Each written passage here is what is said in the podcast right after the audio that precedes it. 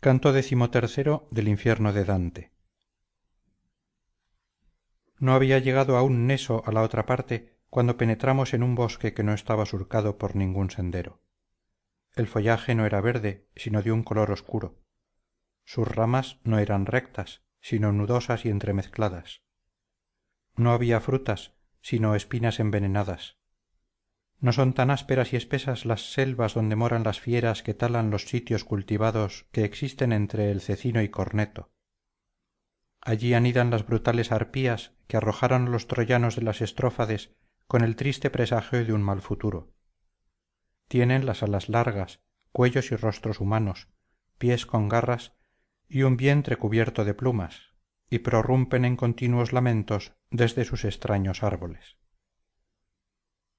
mi buen maestro empezó a decirme antes de avanzar más debes saber que te encuentras en el segundo recinto por el cual continuarás hasta que llegues a las terribles arenas.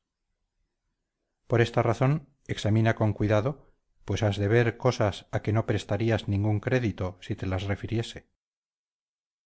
Ya oía gemidos en todas direcciones y no veía a nadie que los exhalara por cuya razón me detuve atemorizado creo que creyó que yo creía que aquellas voces salían del pecho de alguien que se ocultaba de nosotros. Así es que mi maestro me dijo si rompes alguna ramita de una de esas matas verás lo equivocados que son tus pensamientos.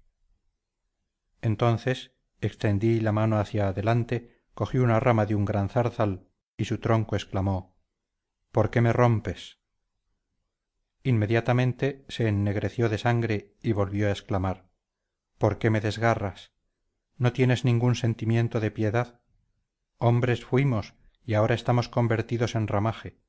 Tu mano debería haber sido más piadosa aunque fuéramos almas de serpientes. Cual verde tizón que encendido por uno de sus extremos gime y chisporrotea por el otro a causa del aire que le atraviesa así salían de aquel tronco palabras y sangre juntamente lo que me hizo dejar caer la rama y detenerme como hombre sobrecogido por el miedo. Alma herida respondió mi sabio si él hubiera podido creer desde luego lo que sin embargo ha leído en mis versos no hubiera extendido tu mano hacia ti.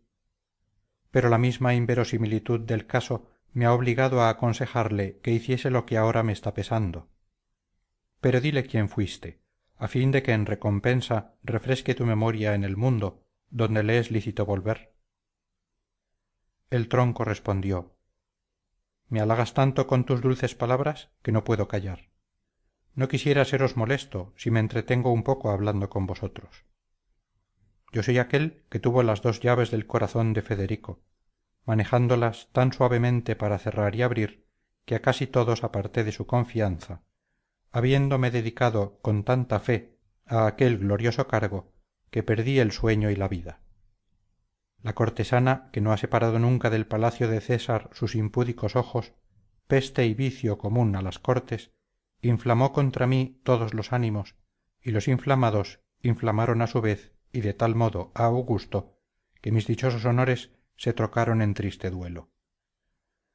Mi alma en desdeñoso transporte creyendo librarse del desdén por medio de la muerte me hizo injusto contra mí mismo siendo justo os juro por las tiernas raíces de este bosque que jamás fui desleal con mi señor que tan digno de honor fue.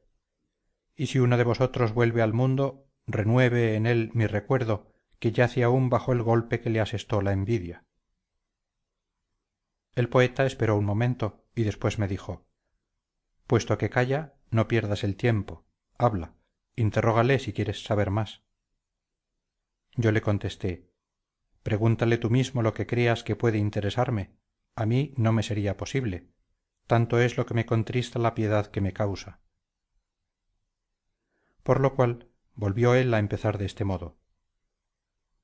Si este hombre hace puntualmente lo que tu súplica reclama espíritu encarcelado dígnate aún decirnos cómo se cierra el alma en esos nudos y dime además si puedes si hay alguno que se desprenda de tales miembros entonces resopló el tronco con fuerza y aquel resoplido se convirtió en esta voz. Os contestaré brevemente. Cuando sale el alma feroz del cuerpo de donde se ha arrancado ella misma minos la envía al séptimo círculo. Cae en la selva sin que tenga designado sitio fijo y allí donde la lanza la fortuna germina cual grano de espelta. Brota primero como un retoño y luego se convierte en planta las arpías al devorar sus hojas le causan dolor y le abren un camino por donde dar salida a aquel dolor. Como las demás almas iremos a recoger nuestros despojos pero sin que ninguna de nosotras pueda revestirse con ellos porque no sería justo volver a tener lo que uno se ha quitado voluntariamente. Los arrastraremos hasta aquí y en este lúgubre bosque serán nuestros cuerpos suspendidos en el mismo árbol de su sombra atormentada prestábamos aún atención a aquel tronco creyendo que añadiría algo más cuando nos sorprendió un ruido parecido al que oye aquel que siente aproximarse al jabalí y los perros hacia el sitio donde está apostado y escucha el rumor de las fieras y el que se produce en el ramaje. Y he aquí que aparecen a nuestra izquierda dos desgraciados desnudos y despedazados huyendo tan precipitadamente que rompían todas las ramas de la selva el de delante acude acude muerte decía.